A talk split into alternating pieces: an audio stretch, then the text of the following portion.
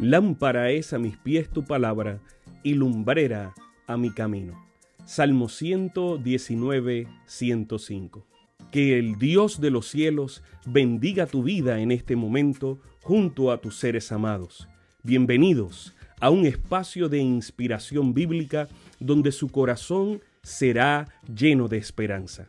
Como un regalo de la Iglesia Adventista del Séptimo Día de King, Texas, compartimos la lectura devocional para adultos correspondiente a este bendecido día.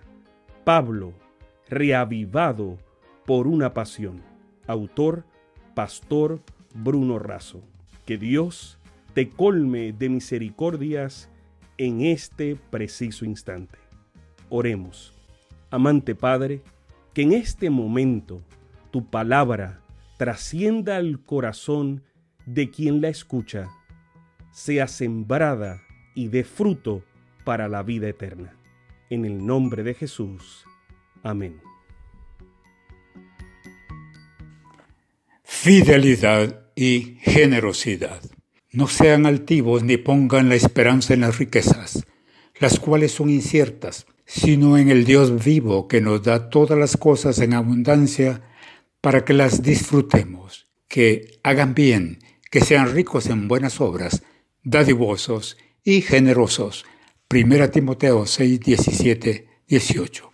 Hemos visto que el amor no tiene que estar en el dinero, sino en Dios. La esperanza no puede estar en las riquezas inciertas y volubles, sino en Dios. El apóstol dice que no seamos altivos, cosa que fácilmente puede ocurrir por la influencia o por el poder que suelen dar las riquezas, lo que lleva a un elevado grado de autosuficiencia. Al administrar lo que Dios nos concede, siguiendo la orientación del Dios vivo, reconocemos que Dios da en abundancia para que los disfrutemos. En la matemática del hombre, acumular es multiplicar.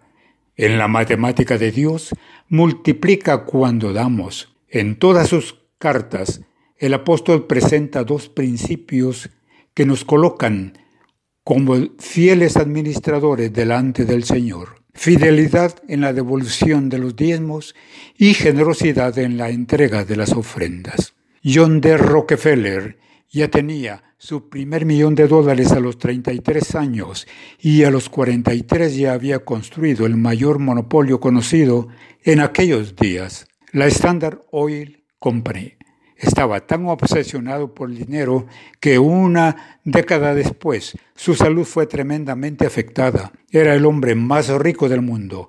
Ganaba dos millones de dólares por semana, pero solo Dos dólares eran suficientes para comprar lo que podía comer. Tenía las mejores posesiones y comodidades, pero no podía dormir. Entonces, lo pusieron en una encrucijada. Era el dinero o la vida. Escogió la vida.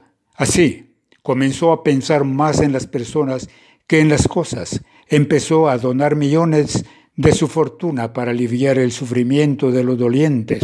Donó dinero para construir templos, escuelas y la misma Universidad de Chicago. Tener la penicilina también fue gracias a sus aportes. A los 53 años tenía una sentencia de muerte sobre su cabeza, pero él cambió altivez y codicia por generosidad y buena salud. Vivió hasta los 99 años. No siempre la fidelidad y la generosidad significan más dinero y más vida pero seguramente significan paz y, más tarde o más temprano, el cumplimiento de la promesa de Dios. Ser generoso no es dar lo que nos sobra, es dar aquello que nos puede faltar para suplir la necesidad del otro. Dios no dio lo que le sobraba, sino lo más precioso, su vida misma. El cielo pagará cualquier costo que podamos sufrir para ganarlo pero nada podrá pagar el costo de perderlo. Reflexiona, ora, vive con Jesús y haz el bien. Sé rico en buenas obras, dadivoso y generoso. De este modo, atesoras buen fundamento para el futuro y alcanzarás la vida eterna. Sabemos que esta lectura ha bendecido su vida. Compártala compártala con alguien más e invítele a suscribirse en nuestro canal para mayor bendición. Puede también